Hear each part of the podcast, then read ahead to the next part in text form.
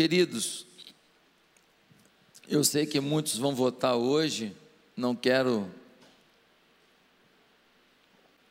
me alongar, mas nós temos que refletir um pouco hoje sobre um problema muito grave, que é a falta de sintonia entre o que a gente queria ser e o que a gente é. Entre o que a gente discursa e nem sempre consegue viver. Hoje é o dia que mais mentira está sendo contada no, Brasil. Pensa a quantidade de mentira hoje. Vote em mim, nós precisamos fazer pela educação. Que educação? Educação do meu filho, né? Nossa, mas quanta mentira hoje, quanta gente. Não, cara, estou pedindo voto para ele porque é um cara do bem. Nada, está pedindo voto para ele porque vai ganhar alguma coisa em troca. Vai ter uma assessoria, vai ter alguma coisa. Podia falar, não, estou apoiando ele e tal.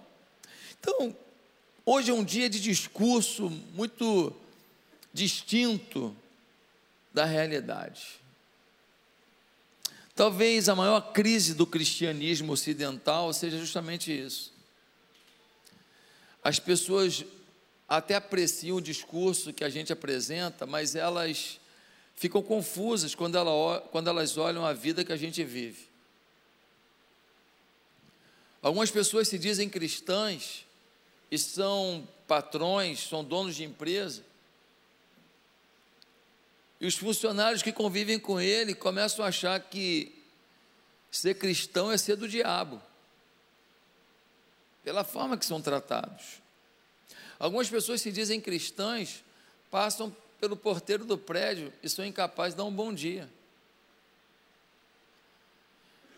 Encontro no elevador com a faxineira da, do condomínio, e são incapazes de falar tudo bem, família vai bem.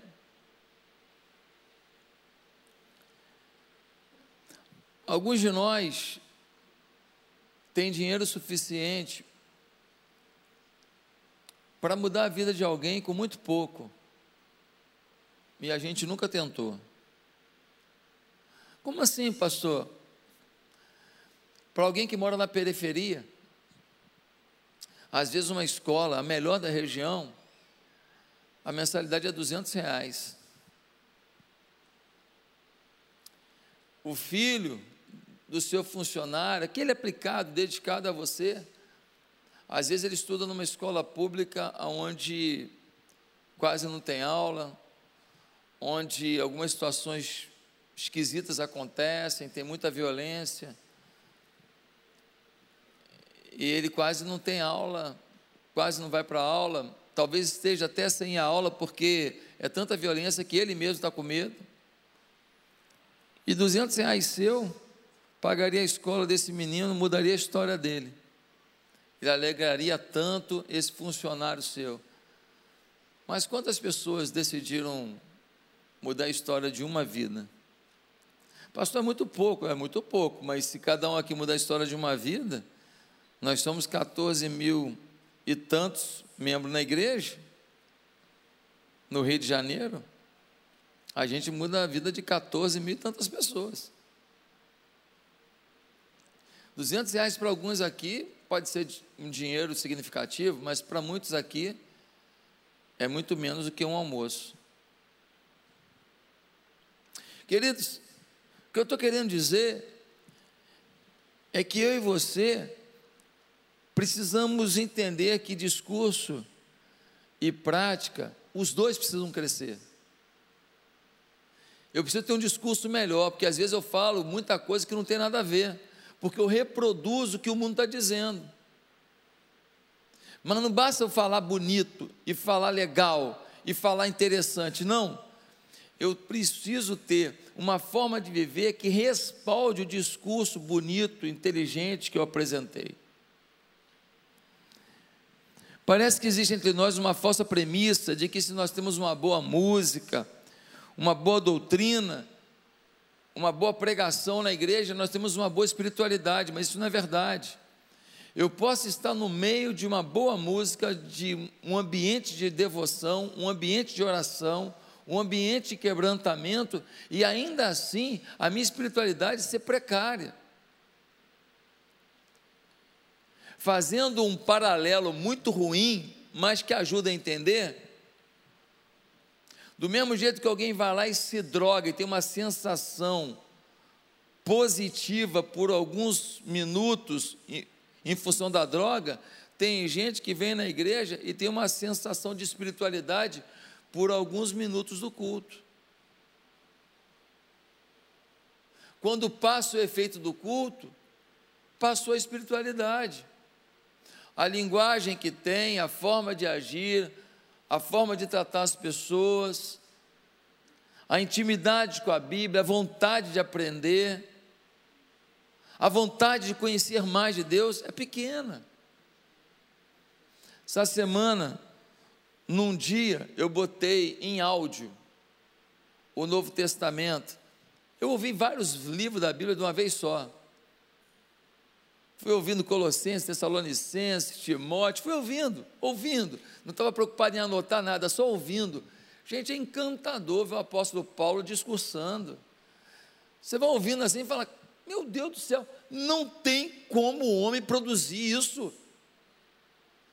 Não tem como ser pensamento humano, não dá, não cabe na mente humana. É muito profundo, é muito tocante. Fala a alma.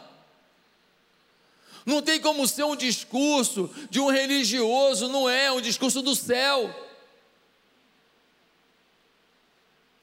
Pega lá a YouVersion, é gratuita. Bota lá em áudio. Você aperta ler. Apareceu ali embaixo, tem um botãozinho. Aperta ali no botãozinho ali embaixo ali é para executar. Você fica ouvindo. Você vai para o trabalho ouvindo a palavra. Não é a mesma coisa que ler, marcar. Não, não é. Mas você retém bastante coisa e é muito gostoso. Mas quantas pessoas que não têm intimidade nenhuma com a palavra? Essa presunção de espiritualidade nossa tem nos levado a criar uma brutal distância entre o que afirmamos e as crenças que vivemos. E hoje eu queria te chamar a atenção para isso. Um cristão tem que viver como Cristo. Nossa referência não é o pastor, nossa referência não é o missionário, nossa referência não é o teólogo. Quem é teólogo? Nossa referência é Cristo. Se Cristo defende uma postura, defende uma causa, defende um comportamento, defende uma moral, se os textos da Sagrada Escritura relatam esses princípios de Cristo, não temos para onde fugir se queremos nos denominar cristãos. Queridos, alguns cantam de olho fechado, levantam as mãos, choram, se emocionam. Pastor no culto hoje fiquei arrepiado.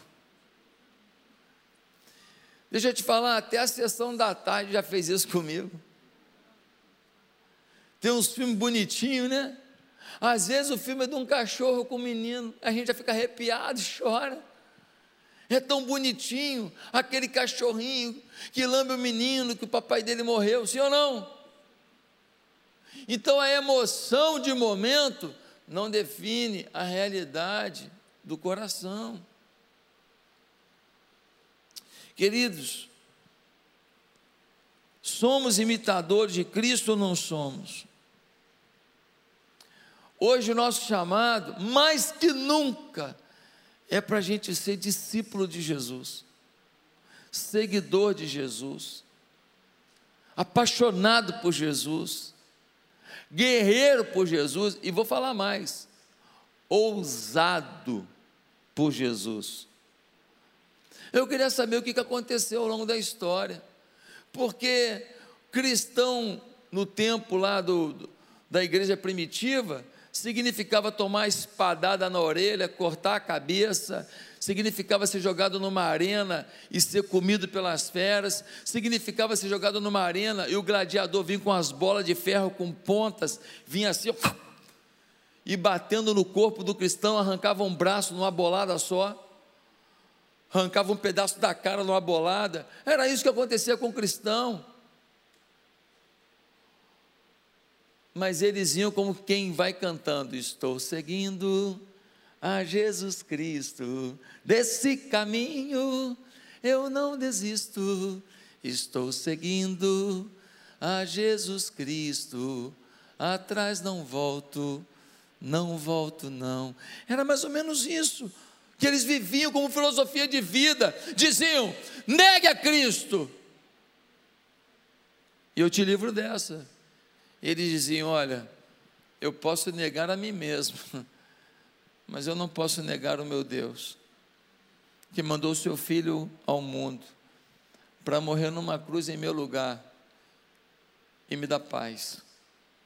E eu tenho paz até para morrer na boca das feras, mas eu não abro mão de quem eu sou, um filho de Deus.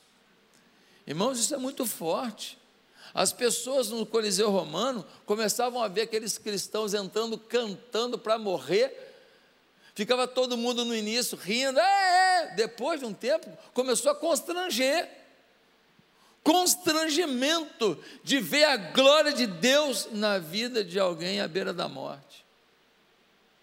Você já viu a glória de Deus na vida de alguém à beira da morte? Eu já vi várias vezes.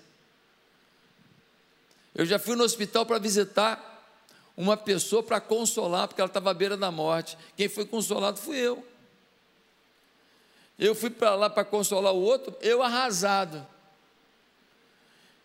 Eu me lembro quando eu encontrei com Edson, uma ovelha muito querida, um cara parceiro, meu amigo, trabalhava na igreja, me ajudava demais. Porque tem ovelha e ovelha, né, irmão? Tem ovelha que só come o pasto. Tem ovelha que dá cria. Tem ovelha que ajuda a aumentar o rebanho. Mas tem ovelha que só quer comer o pasto, sim ou não? Sim ou não? Um ensino assim, é sim. E o Edson era dessas ovelhas que ajudava, que dava cria, ajudava.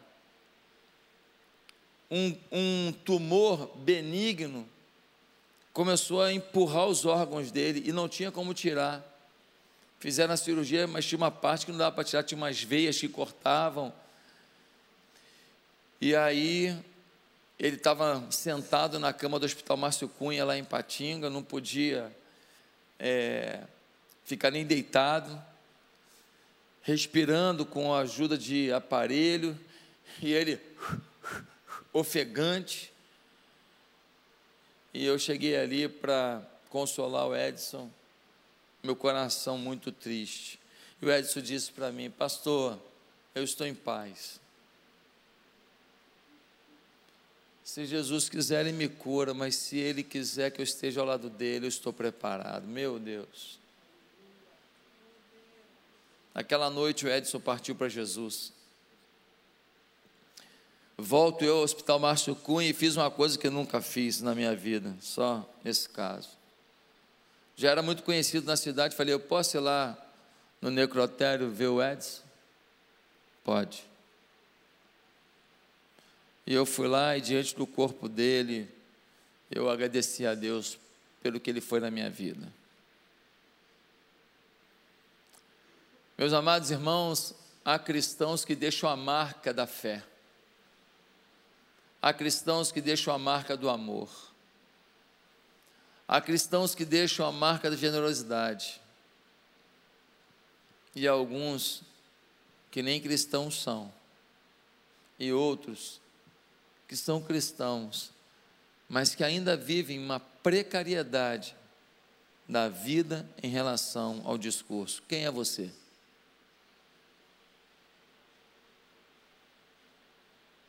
Quem é você? Eu não posso responder quem é você. Quem sou eu para julgar alguém aqui? Quem sou eu para avaliar qual é a vida que você leva fora daqui?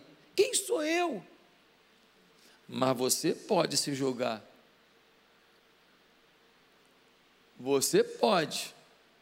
Você pode se avaliar e perguntar para Deus se a sua avaliação está correta ou não, sim ou não. Queridos, a verdade é que há uma discrepância entre o que afirmamos crer e a forma como vivemos. E isso é um problema muito grave para a igreja. Quer um exemplo? Abra em Atos capítulo 5. Atos capítulo 5.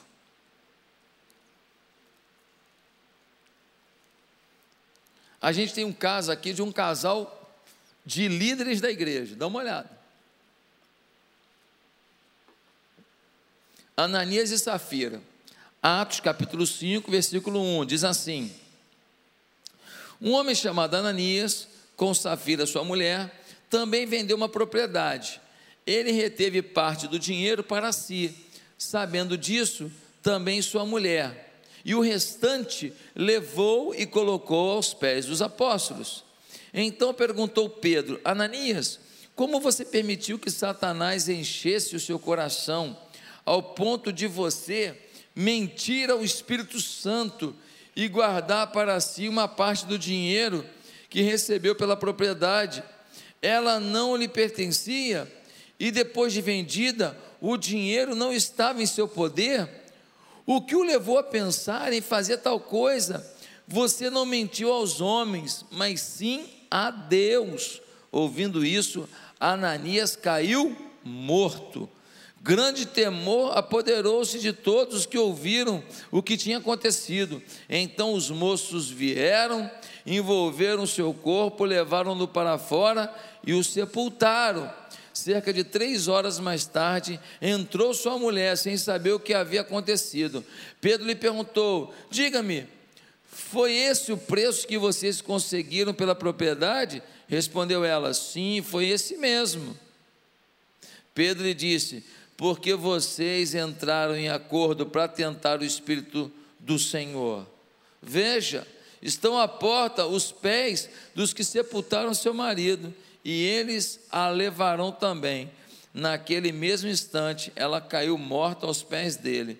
Então os moços entraram e, encontrando-a morta, levaram-na e a sepultaram ao lado de seu marido.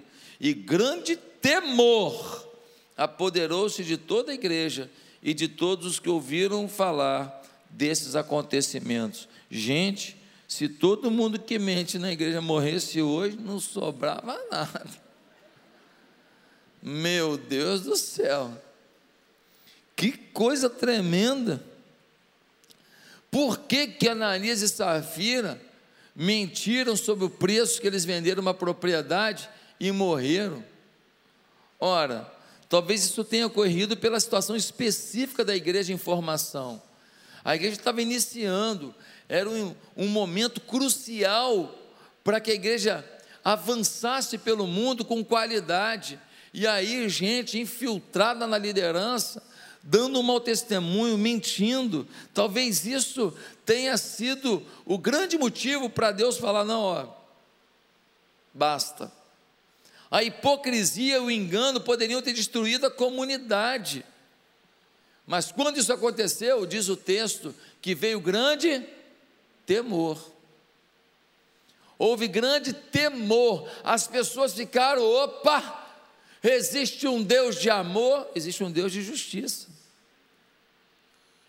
Queridos, o sepultamento era feito rapidamente, claro, por questões imperiosas, né, de, de contaminação e uma série de coisas, e Ananias e Safira foram rapidamente sepultados, e a igreja ficou assustada demais com aquilo. Agora, qual foi o pecado de Ananias e Safira? Foi a mentira?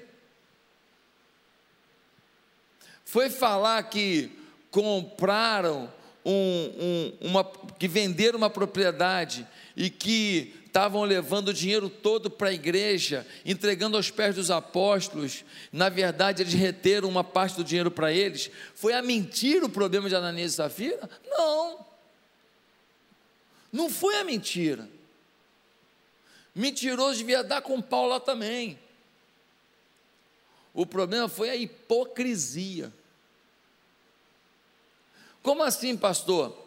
Um homem da igreja chamado Barnabé tinha dado toda a sua, toda a venda de uma propriedade caríssima dele para a igreja.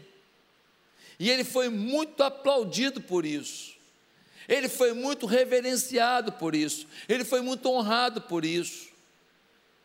E quando Ananias e Safira viram aquilo, eles disseram: Nós queremos também essa, esse aplauso, nós queremos essa fama. Então eles venderam uma propriedade, retiveram uma parte, falaram: Olha, vendemos por tanto, mas estamos dando tudo para Deus. A hipocrisia foi o problema. A mentira é um problema, mas a hipocrisia é a mentira multiplicada. Queridos, não era obrigatório vender e colocar os pés dos apóstolos, colocava se quisesse. Dízime oferta é uma expressão do coração, de fé, de lealdade, de gratidão a Deus. O pessoal não quer dar o dízimo oferta? Não dá. Está fora da bênção de Deus? Está fora. Está fora do propósito de Deus? Está fora. Não participa da obra de Deus? Não participa. Mas ninguém vai ser colocado para fora da igreja porque não dá. Eu não sei quem dá, quem não dá. Até sei quem dá. Porque a gente vê a prosperidade de Deus, a alegria de Deus, o compromisso de Deus na vida da pessoa, independente dela falar para mim se dá ou não dá. O problema não era que tinha que dar, o problema é, olha aqui, assim como Barnabé, pô, da nossa propriedade, aos pés dos apóstolos, Mentira, hipocrisia. O que a gente aprende com isso aqui? A gente aprende que quando a glória pessoal é mais buscada que a glória de Cristo, nós estamos no caminho de morte. Quando a glória pessoal é mais importante que a glória de Cristo na sua vida, você está no caminho de morte. Você está mais distante de Deus que você imagina. Você nem tem noção o quão distante você está. Ananias e Safira estavam longe de Deus e não se tocaram disso. E o caminho de morte estava do lado deles e eles não percebiam. Segunda coisa que a gente aprende aqui, de forma muito clara, é que nenhuma consagração é aceitável a Deus quando feita com hipocrisia.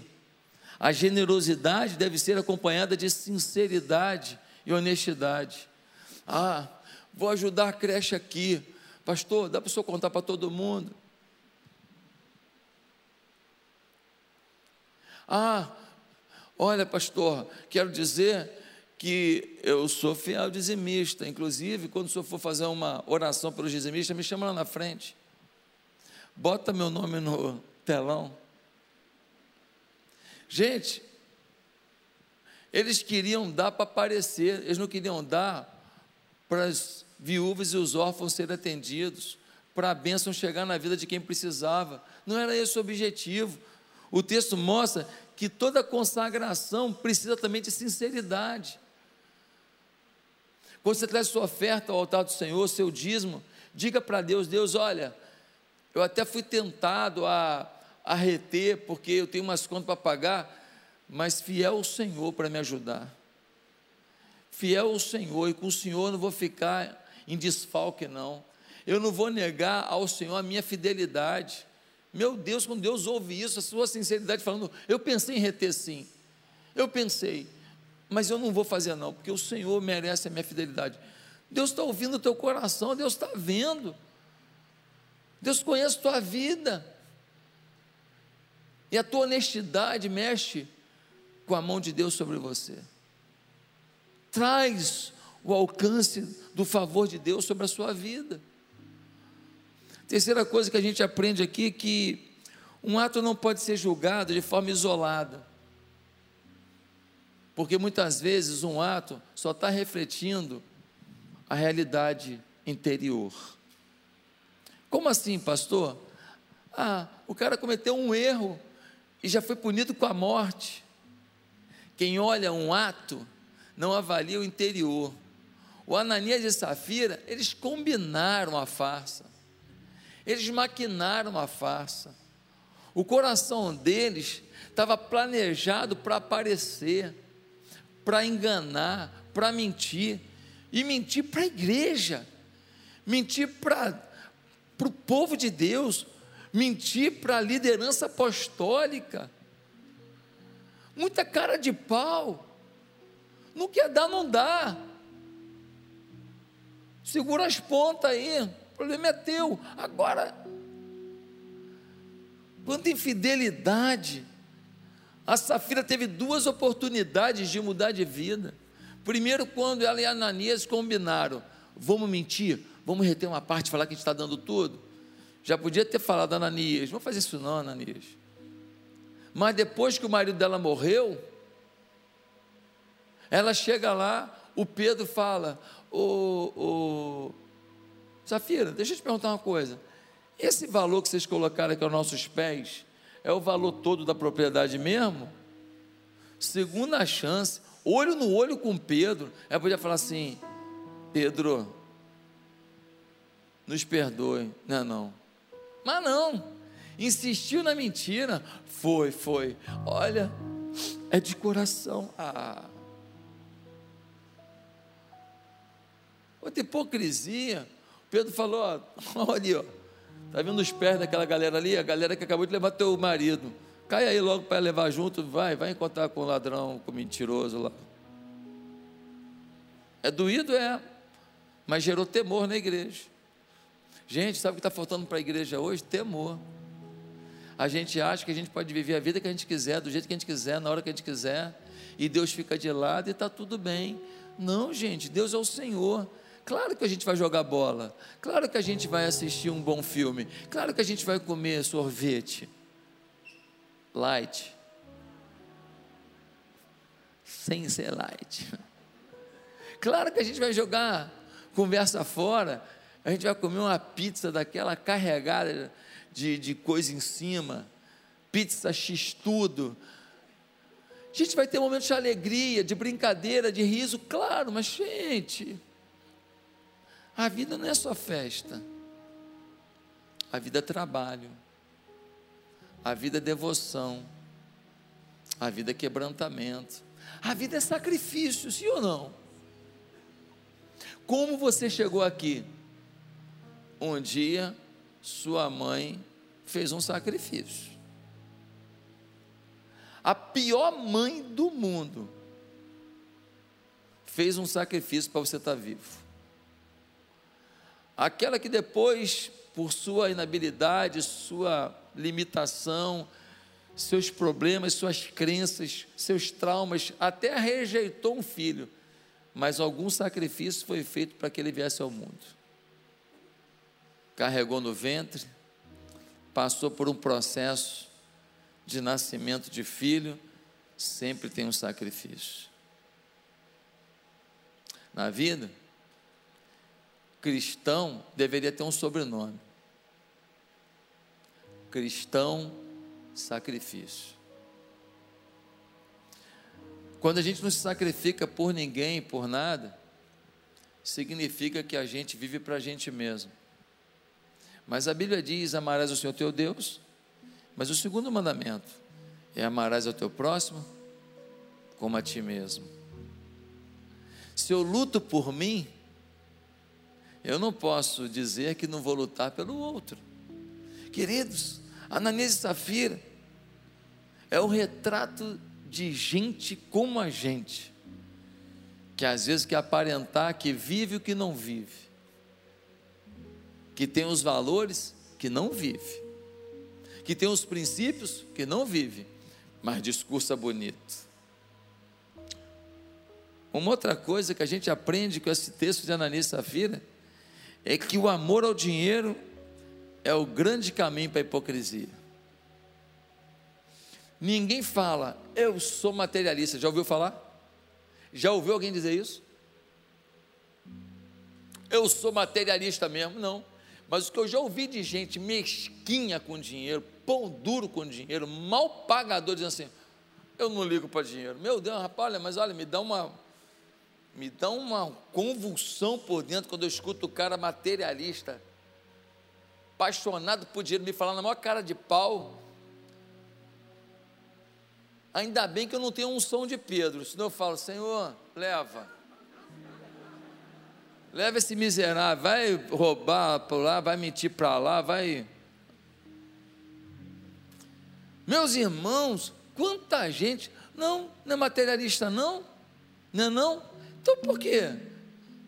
Que você anda num carro top e não paga o condomínio?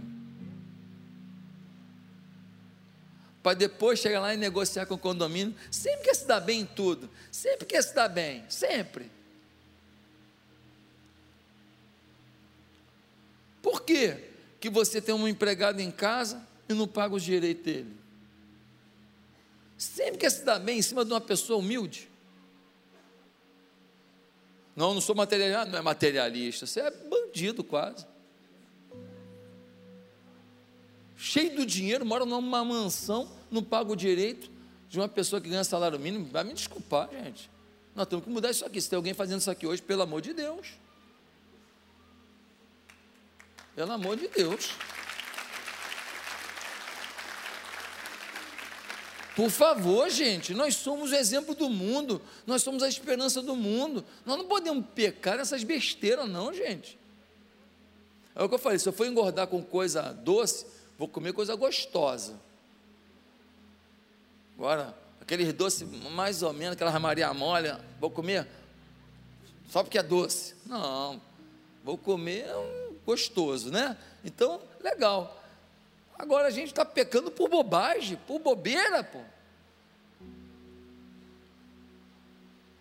Quantos de nós pegamos um dinheiro emprestado, te paga até sexta-feira? Falou sexta-feira, já era, calote. Falou sexta-feira, calote certo. E aí depois estou, pô, meu irmão, atrasei, não cheguei no banco, estava fechado. Sempre é assim. Queridos,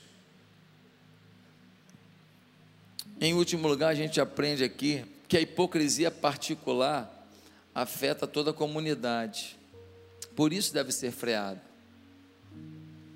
Um homem combina com a mulher, já é uma família. Outros poderiam acompanhar esse pensamento e a igreja cessou ali, chega. Não quer dar, não dá, mas se for dar, seja honesto. Fale o que está fazendo. Fale o que está dando. O pecado praticado será fatalmente descoberto um dia. Ao invés da hipocrisia, seria melhor o arrependimento. Repete comigo: o pecado praticado será revelado algum dia seria melhor que a hipocrisia? O arrependimento. Ananias podia chegar lá e falar: Pedro, dei mole, ora por mim. Acabou. Mas Deus foi duro demais, os dois morreram. Não, Deus é mole demais, assim, o coração amoroso demais, perdoa tudo, desde que haja arrependimento. Só um detalhezinho: arrependimento. Deus é um coração gigante. Camarada era bandido, ladrão, matou gente tal, chega na igreja, se converte, vira uma bênção, líder do ministério de família, pregador, missionário, pastor, e ajuda um monte de gente, faz trabalho social, e Deus abençoa e multiplica, ele monta uma empresinha, prospera, se torna um baita empresário. Histórias que eu conheço, de gente que fez de tudo para errar mas que a misericórdia de Deus o alcançou. Menina que foi garota de programa, aprontou, se drogou, tal, se converteu, se tornou uma bênção nas mãos de Deus, se casou com um pastor, se tornou uma conselheira de mulheres. É o Evangelho, o Evangelho é tremendo, é impactante. A graça de Deus é abundante. Ele só espera da gente o que? Reconhecimento de que a gente errou, arrependimento. Queridos, tem um texto que eu quero terminar fazendo duas colocações. Mateus 22, 29, Jesus diz assim: Jesus, porém, respondendo, disse-lhes: Errais, não conhecendo as Escrituras, nem o poder de Deus. A nossa hipocrisia, os nossos erros, tem a ver com duas afirmações que eu quero fazer para concluir. Primeira, a igreja precisa de uma imersão nas Escrituras. A igreja precisa de profundidade nas Escrituras. A igreja precisa se apaixonar pelas Escrituras. Quando eu falo a igreja, fale o seu nome. Você não pode mais caminhar sem contato profundo com a Escritura. Errais, sois hipócritas por não conhecerdes as Escrituras. Estamos errando o tempo inteiro nas mesmas coisas, porque a Escritura não nos alcançou. Ah, pastor, acho que não tem nada a ver beber cerveja no barzinho. O que, que a Escritura diz? Não, que eu acho que. O que, que a Escritura diz? Pastor, que eu acho que não tem nada a ver eu ter uma vida sexual ativa com uma namorada minha, que não é minha mulher ainda. O que, que a Escritura diz? Pastor, que eu acho que não tem nada a ver, mesmo eu sendo casado, eu dar carona todo dia para uma amiga minha, bonitona, lindona, saradona. E eu vou com ela no carro, mas é só amiga. O que, que a Escritura diz? Pastor, a Escritura fala sobre isso? Fala sobre tudo, procura. Procura. Os princípios estão lá. Pastor, eu falei mal do fulano mesmo, porque um dia ele me magoou e eu falei mal dele para todo mundo. O que, que a Escritura diz? É para se vingar? É você que vinga? E você falou uma coisa da pessoa, ou você até aumentou? E você falou para quem ajudar a pessoa, ou você falou só para destruir a pessoa? O que, que a Escritura diz? Pastor, eu não consigo ser dizimista. O que, a Escritura diz? Pastor, eu não tenho ministério na igreja, eu não ajudo em nada. Eu só venho na igreja, mas não trabalho em nada ainda. O que, que a Escritura diz? Não sou eu que tenho que responder para você, é a Escritura, é a palavra de Deus. Está dependendo de mim? Você é inteligente, você lê seus direitos, você lê um monte de coisa, bula de remédio. Você já entende por que, que o Trump, que o Biden, não sei quem que vai ser presidente, não vai ser dos Estados Unidos. Você está entendido de tudo. Então vai ler a escritura. Tem um monte de coisa que a gente faz achando que está certo, de pirracinha. Porque não resistiria a cinco minutos da nossa avaliação da Escritura, para a gente parar com isso, porque isso tem prejudicado a nossa vida com Deus e com a nossa família, e com a nossa igreja, e com os nossos irmãos. Quem tem que mandar a Escritura, gente. Em último lugar, a igreja precisa de uma imersão nas Escrituras, mas a igreja também precisa pedir ao Espírito Santo que nos conceda experiências com o seu poder.